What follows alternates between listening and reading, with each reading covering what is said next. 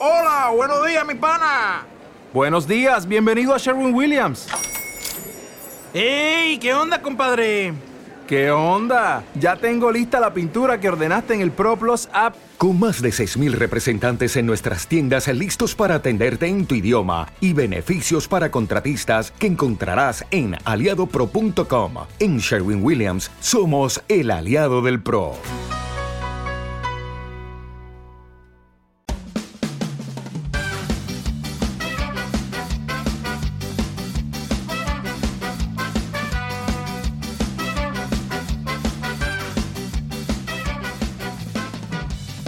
Hola, esto es la ciencia de jaun.com.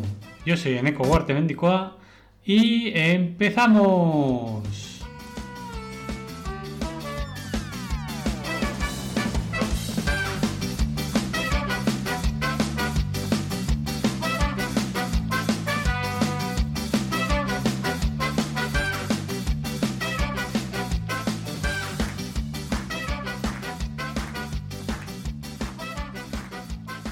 Buenos días, naturalistas. Hoy es domingo 23 de mayo del 2021.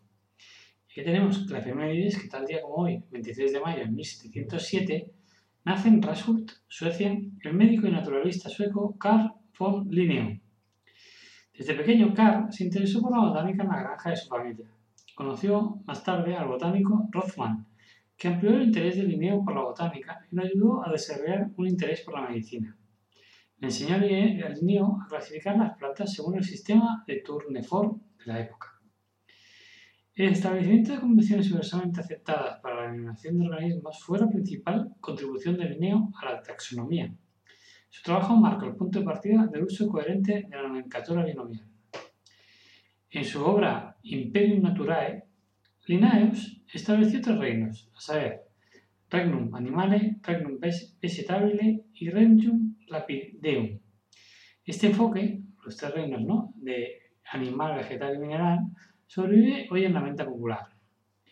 La clasificación científica basada en rangos es un método de clasificación de organismos vivos basada en estos rangos que fue originalmente popularizado, mucho más tarde nombrado por Linneo, aunque desde entonces ha cambiado considerablemente desde su época. El sistema de taxonomía de Linneo se observó especialmente como el primero en incluir a los humanos, Homo, agrupados taxonómicamente como los simios, simia, bajo el título de antropomorfa. El biólogo alemán Ernst Haeckel, hablando en 1907, señaló esto como el signo más importante del genio de Linneo. Como curiosidad final, comentar que en las primeras ediciones del Sistema Naturae una obra que publicó Linneo, se incluyeron muchas criaturas legendarias conocidas como el fénix, el dragón, la mantícora y el sátiro. Que Linneo reunió una categoría general de paradoxa. Brumberg pensó que Linneo estaba tratando de ofrecer una explicación natural y desmitificar de esta forma el mundo de la superstición.